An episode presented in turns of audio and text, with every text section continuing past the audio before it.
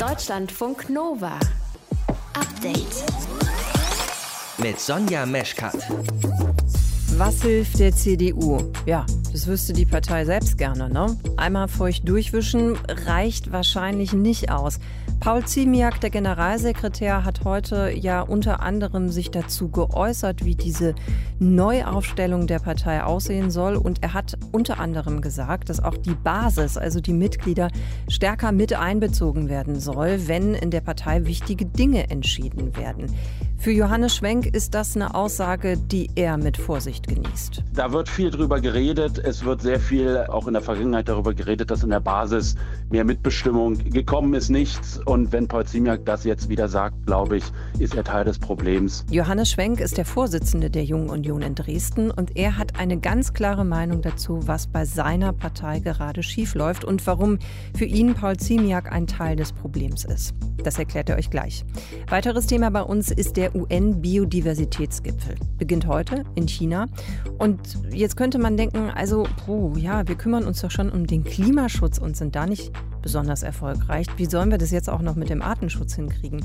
Naja, ohne geht's halt nicht. Die Artenvielfalt ist eben neben Wasser, Luft und Boden unsere zentrale Ressource unserer Existenz. Arten sind immer Teile von Ökosystemen, also die hängen irgendwie zusammen, entweder weil sie sich gegenseitig fressen oder im Schach halten. Das ist Jule Reimer, die wird gleich die Zusammenhänge erklären und eben sich nochmal um diese Biodiversität kümmern. Ihr hört zu? Das ist schön.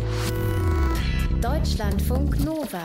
Das war das schlechteste Wahlergebnis in der Geschichte der CDU-CSU. 24,1 Prozent hat die Union bei der Bundestagswahl mit Spitzenkandidat Armin Laschet geholt.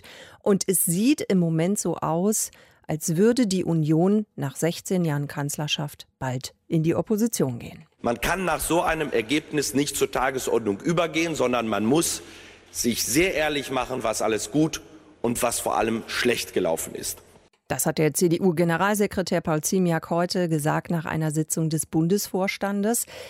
Bei dem Treffen hat der Vorstand besprochen, wie sich die Partei erneuern will und welche Konsequenzen aus diesem für die CDU eben dann doch katastrophalen Ergebnis gezogen werden sollen. Rahel Klein aus dem Nova-Team, wie soll der Neustart bei der CDU denn eigentlich aussehen? Also einmal soll der komplette Bundesvorstand neu gewählt werden. Das hat Paul Ziemiak heute angekündigt. Und dafür soll es einen Sonderparteitag geben. Wann der ist, das steht noch nicht fest. Aber Ziemiak hat gesagt, es braucht eben mehr Mitgliederbeteiligung bei dieser Entscheidung. Ende Oktober sollen sich alle CDU-Kreisvorsitzenden treffen. Und am 2. November, also kurz danach, soll dann der Bundesvorstand nochmal beraten, wann der Vorstand dann neu gewählt wird und inwieweit die Mitglieder in diesen ganzen Prozess dann eben mit einbeziehen einbezogen werden soll. Das haben die jüngeren Parteimitglieder am Wochenende ja auch schon gefordert, dass es eben einen Mitgliederentscheid geben soll. Ne?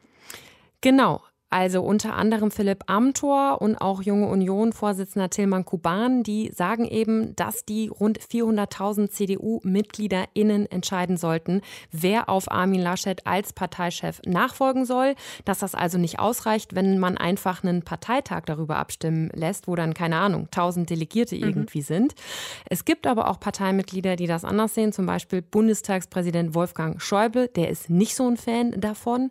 Wer sich dann am Ende durchsetzen wird, das das wird sich dann wohl Anfang November zeigen. Also eine neue Parteispitze. Wie will die CDU denn sonst noch raus aus der Krise? Also Paul Ziemiak hat gesagt, dass man dieses komplette Bundestagswahldebakel einmal aufarbeiten will.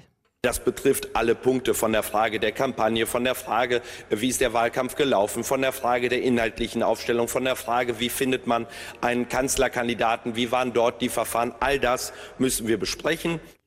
Ja, und das soll moderiert werden von noch Parteichef Armin Laschet. Der hatte ja in der vergangenen Woche schon seinen Rückzug so mehr oder weniger angekündigt, auch ohne konkretes Datum bisher. Angekündigt, angedeutet, da gehen die mhm. Interpretationen mhm. ja auch ein bisschen auseinander. Also die CDU will sich nach dem Wahldebakel bei der Bundestagswahl neu aufstellen und wahrscheinlich auch die Mitglieder mehr mit einbeziehen. Jemand, der von der Basis kommt, ist Johannes Schwenk. Der ist Vorsitzender der Jungen Union Dresden und uns interessiert an dieser Stelle seine Meinung. Herr Schwenk, der CDU-Vorstand entscheidet dann vielleicht bald darüber, oder nicht vielleicht, er wird darüber entscheiden, ob und wie die Mitglieder dann einbezogen werden. Was halten Sie davon? Ja, Grüße erstmal aus Dresden. Naja, was halte ich davon oder was halten auch unsere Mitglieder davon? Wir sagen ja guten Morgen, dass man jetzt auch mal auf die Idee gekommen ist. Das ist ja nun nichts Neues, dass die Forderung im Raum steht. Das heißt, das heißt, Sie hätten sich das schon viel, viel länger gewünscht? Richtig, richtig. Mhm. Seit wann? Sagen Sie mal einen Zeitraum. Naja, spätestens seit der Hängepartie, die seit zwei Jahren um den Bundesvorsitz herrschte, beziehungsweise den Kanzlerkandidaten. Es ist auch eine Frage der Zeit. Die SPD hat es vorgemacht. Ob man es der SPD in der Form nachmachen muss, ist eine andere Frage. Aber es muss grundsätzlich in einer Partei mehr Basismitbestimmung sein. Es muss wesentlich mehr ein Feedback eingeholt werden und dafür sind Mitgliedervoten oder beziehungsweise auch bindende Entscheidungen maßgeblich. Warum glauben Sie denn, dass die Basis, die CDU-Basis bisher dann nicht so stark mit einbezogen wurde? Welche Gründe hat das Ihrer Meinung nach? Weil die CDU in erster Linie, also ich kann ja nur für die CDU sprechen, in erster Linie eine strukturkonservative Partei ist und man sich sehr lange auf die Erfolge der letzten Jahre ausgeruht hat. Und ich glaube, weil man dieses doch sehr mächtige Instrument der Bestimmung von Kandidaten nicht aus der Hand geben wollte und man die Zeichen der Zeit einfach verschlafen hat mhm. oder sie auch bewusst nicht wollte. Wie bewerten Sie denn das, was Paul Ziemiak heute gesagt hat, also dass es eine stärkere Einbindung geben soll, weil ein deutliches Bekenntnis eben zu einer Mitgliederbefragung, die hört sich doch eigentlich anders an, oder? Ja, Paul Ziemiak, ich sag mal so, Paul Ziemiak hatten wir nun in den letzten Jahren auch mehrmals hier in Dresden. Ich kenne ihn ja auch noch ein bisschen aus der Jungen Union.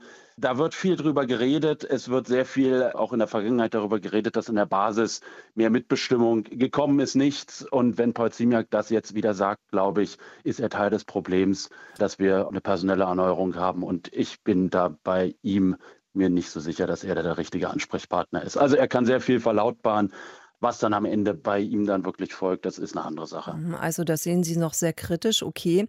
Gehen wir mal davon aus, es gäbe so einen Mitgliederentscheid. Wären Sie denn zum Beispiel dann auch dafür, dass der verpflichtend ist? Oder wäre es denn am Ende doch eher wieder eine Art Empfehlung und die Parteiführung, ja, die könnte dann mal gucken, was sie damit macht?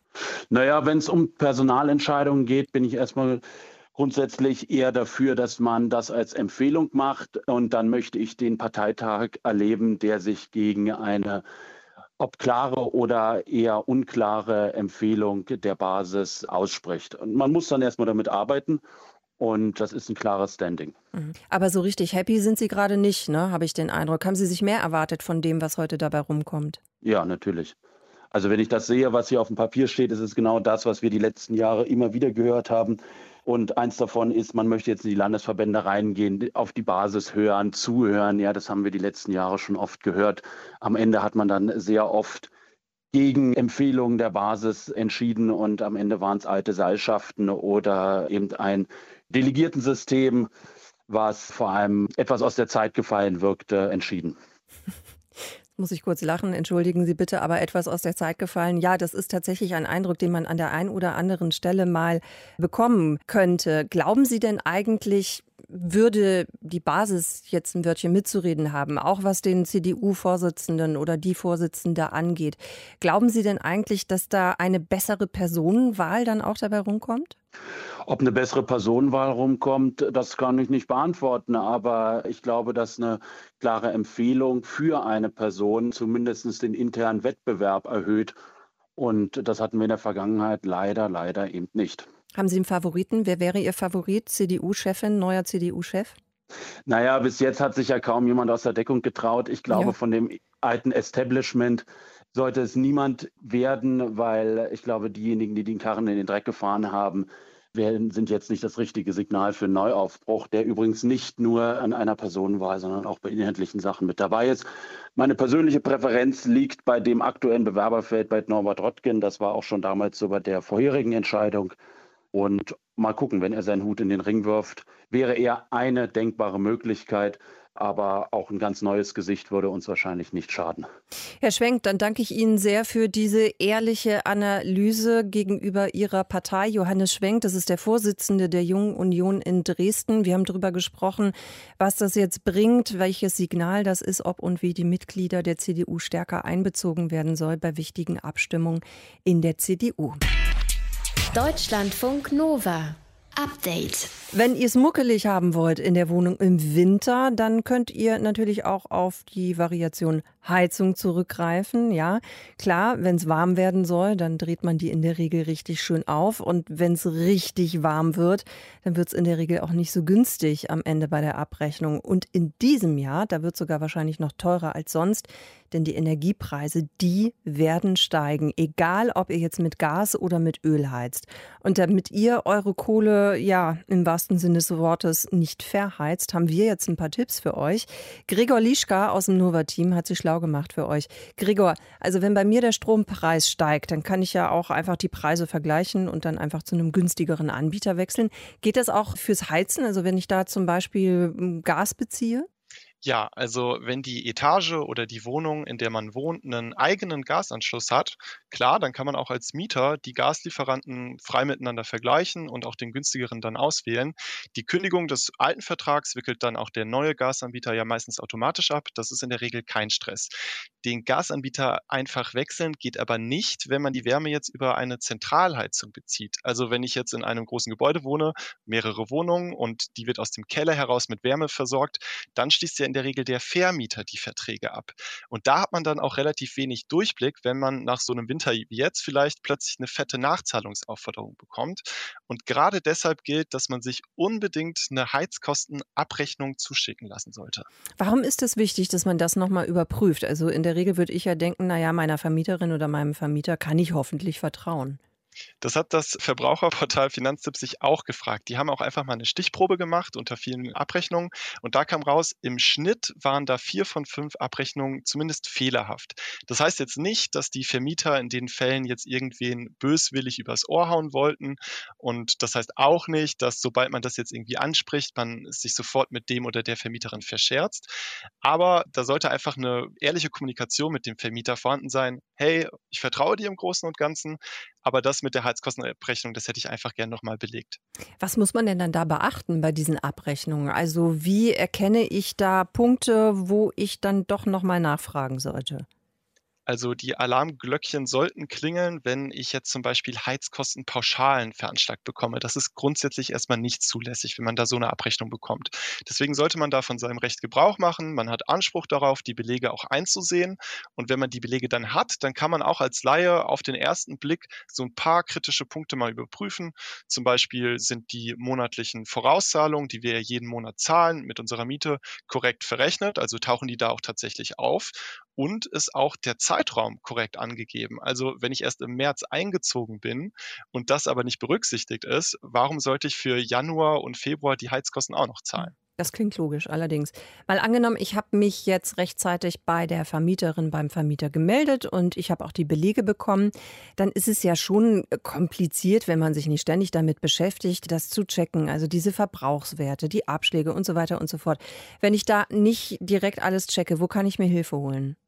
Eine gute Adresse ist auf jeden Fall der Mieterverein vor Ort. Die Mitgliedschaft kostet da meistens so 30 bis 60 Euro im Jahr. Dafür ist die Prüfung der Heizkostenabrechnung dann aber zum Beispiel kostenlos bzw. inklusive. Man kann sich auch an die Verbraucherzentrale wenden. Da gibt es auch einen Online-Rechner, wo man sich einen groben Überblick über die ganzen Kennzahlen verschaffen kann. Passt das bei mir mit den Preisen? Und man kann es natürlich auch an Anwälte wenden. Das ist aber vielleicht eher dann ratsam, wenn man vielleicht schon wirklich begründete Zweifel hat, dass das alles nicht so mit rechten Dingen zugeht. Und der Jackpot ist auf jeden Fall, wenn äh, jetzt sage ich mal dir der Vermieter oder die Vermieterin diese Heizkostenabrechnung erst ein Jahr später schickt, dann muss man sich tatsächlich nirgendwo mehr informieren oder Rat holen. Das ist dann nämlich quasi verjährt und man braucht auch gar nichts mehr nachzahlen damit der Winter trotz steigender Energiepreise für uns und für euch nicht allzu teuer wird. Infos aus dem Deutschlandfunk Nova Team von Gregor Lischka. Und manchmal hilft es eben auch schon, einen genaueren Blick auf diese Heizkostenabrechnung zu werfen. Deutschlandfunk Nova. Update. Beim Pariser Klimaabkommen, da konnte man sich auf das 1,5 Grad Ziel einigen. Und was wird der kleinste gemeinsame Nenner sein bei der UN Biodiversitätskonferenz, die heute beginnt in Kunming in China? Der Fokus, der lag ja bisher bei allen oder vielen Aktivitäten beim Klimaschutz. Dabei hängt der ja eng zusammen mit dem Artenschutz. Steigt die Erderwärmung auf mehr als 1,5 Grad an, dann wirkt sich das eben auch aus auf die biologische Vielfalt. Und wir gehen jetzt mal ins Detail mit Jule Reimer aus unserer Umweltredaktion. Jule, es gibt eine Schätzung, nach der wir erst ein Zehntel aller Arten der Welt überhaupt kennen. Warum ist es denn so wichtig, die Artenvielfalt zu schützen, wenn wir nicht mal alle Arten erforscht haben? Mag sein, dass wir nicht alle erforscht haben, aber eine Million Arten sind, so sagen die Wissenschaftler, bis 2030 vom Aussterben bedroht.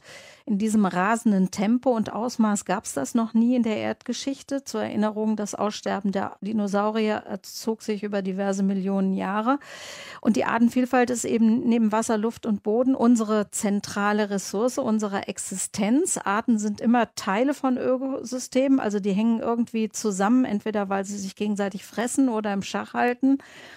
Und Artenvielfalt ist der Unterbegriff zur Biodiversität. Da versteht man dann die genetische Vielfalt mhm. der Ökosysteme und Landschaften drunter. Und das wiederum ist unsere Lebensversicherung. Denn je vielfältiger ein Genpool einer Pflanzenart ist, desto anpassungsfähiger ist dann diese Art an Veränderungen, an Krankheiten. Also es ist immer besser, alte Apfelsorten zu bewahren und nicht nur die vier, die es im Supermarkt gibt. Was heißt denn dann Artensterben eigentlich genau? Also ein Beispiel, die Meeresschildkröte, die wird wegen Fleisch, Eier, Panzer seit Jahrhunderten gejagt. Das hat Folgen für uns. Die Meeresschildkröte ernährt sich nämlich von Quallen und die Quallen werden heutzutage zudem von Menschen gemästet. Die gedeihen besonders gut, weil so viele Nährstoffe über Gülle und Autoverkehr im Meer landen und das Ergebnis sind Quallenplagen. Das finden wir als Strandurlauber überhaupt nicht lustig. Dann, wenn wir auf den Acker blicken, zum Beispiel die Ackerkratzdistel, das sind so kleine lilafarbene Blütenkörbchen, die ist eine wichtige Nektarquelle für Schmetterlinge wie Hauhechel, Bläuling oder auch für Wildbienen. Und die Landwirte, die konventionell wirtschaften, die mögen sie überhaupt nicht. Die dürfen mit glyphosathaltigen Herbiziden dagegen vorgehen. Da werden natürlich dann auch noch ist ja ein Totalherbizid, werden auch andere Pflanzen, die vielleicht wichtig sind, auch noch platt gemacht.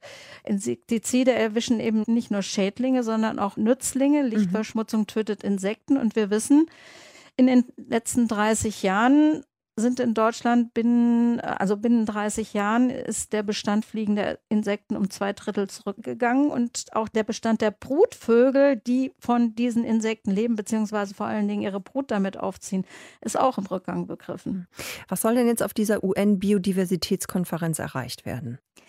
Wir haben eine zweigeteilte Konferenz. Jetzt in dieser Woche in China das ist jetzt Corona-bedingt, geht es erstmal darum, deutlich zu machen, was viele noch nicht bewusst ist, dass es wirklich dramatisch steht um den Bestand der Arten. Die Konferenz ist dann, hat einen zweiten Teil nächstes Jahr im April, wo man physisch zusammenkommt, weil das wird eine schwierige Verhandlung und da kann man nicht mal per Videokonferenz miteinander was ausmachen. Und da soll dann hoffentlich am Ende eine Selbstverpflichtung der Staaten stehen, bis 2050 ein Leben im Einklang mit der Natur zu führen. Hm, wie will man das denn erreichen? Genau, große Worte. Zum Beispiel durch eine nachhaltigere Landwirtschaft. Da sind Forderungen oder Notwendigkeiten werden dargestellt. Da muss man eigentlich in der Europäischen Union mit der Intensivlandwirtschaft mit den Ohren schlackern. Da wird unter anderem gesagt, dass die Nährstoffeinträge, also Gülle und Dünger, halbiert werden müssen bis 2030 die Einträge oder der Einsatz der Pestizide um zwei Drittel abgesenkt werden sollte, müsste.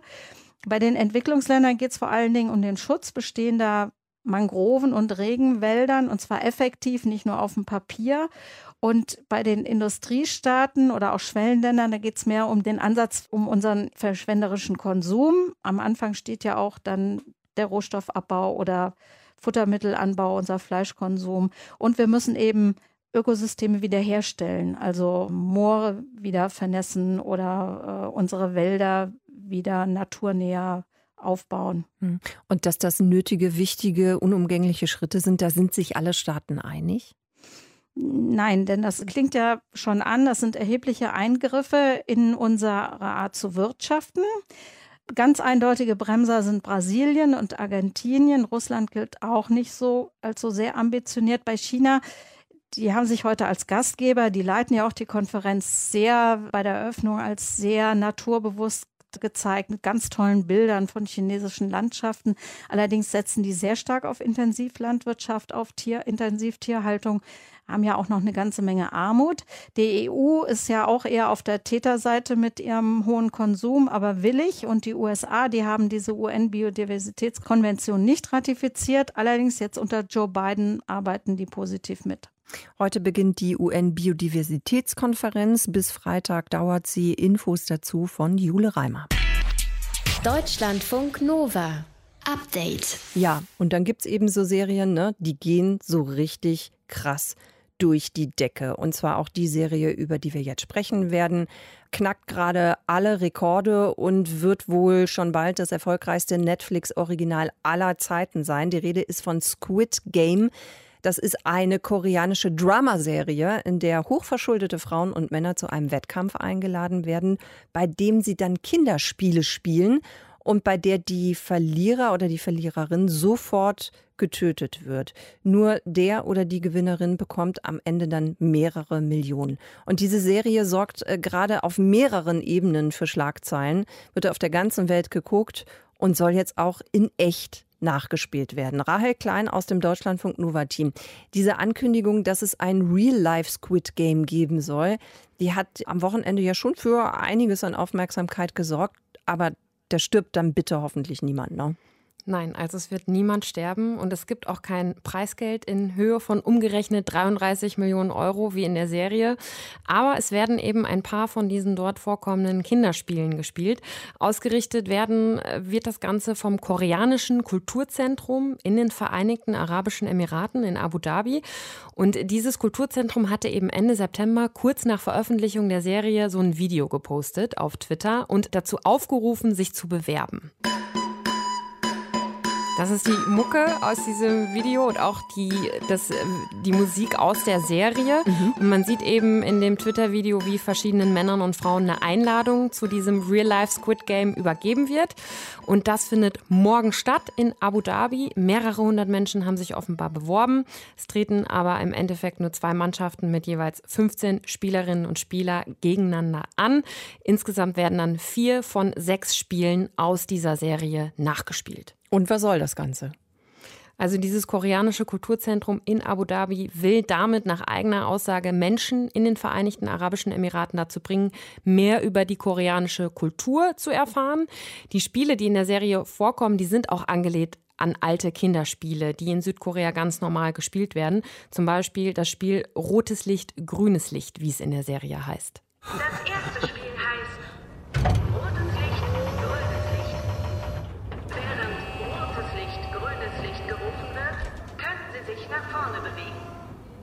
sich danach noch bewegt, wird disqualifiziert. Rotes Licht, grünes Licht? Das Spiel, das wir als Kinder gespielt haben? Ich wiederhole. Ja, ich glaube ja, verdammt. Ja, und bei diesem Spiel müssen eben die SpielerInnen ein Feld überqueren. Und wer das nicht schafft oder sich im falschen Moment bewegt, der wird eben disqualifiziert, also erschossen in der Serie. Dass diese Serie so einen weltweiten Hype auslösen würde, das ist ja schon eine richtige Überraschung, auch weil das eben so brutal ist. Ne? Also worin das dann endet, Mhm. diese Konsequenz. In Deutschland wird sie für Jugendliche ab 16 Jahren empfohlen, im Ausland teilweise erst ab 18. Trotzdem gibt es erste Schulen, die Probleme wegen dieser Serie bekommen. Warum? Was ist da los? Genau, es gab jetzt verschiedene Berichte. Kinder in Belgien haben auf einem Schulhof laut der dortigen Schulleitung Spiele aus der Serie nachgespielt, unter anderem eben dieses rotes Licht, grünes Licht Spiel. Und die VerliererInnen sind dann von den Gewinnern, Gewinnerinnen verprügelt worden. Und daraufhin hat die Schulleitung die Eltern aufgefordert, mit ihren Kindern darüber zu sprechen und Konsequenzen auch für die Kinder angedroht, sollten da welche nochmal gewalttätig werden. Eine andere Schule in London soll laut Berichten vom Mirror Briefe an die Eltern geschickt und davor gewarnt haben, dass die Kinder diese Serie gucken. Und eine andere Schule soll jetzt sogar Gewaltpräventionskurse für die Schülerinnen und Schüler anbieten. Du hast jetzt auch ein bisschen schon geguckt von der Serie Rahel, Squid Game. Kannst du das nachvollziehen? Also warum die so abgeht, warum die so erfolgreich ist? Also ich muss schon sagen, dass die schon auch wirklich spannend und ziemlich fesselnd ist, ohne jetzt spoilern zu wollen. Die ist natürlich extrem brutal, aber die bietet auch unglaublich viele Anknüpfungspunkte, also in wirklich vielerlei Hinsicht.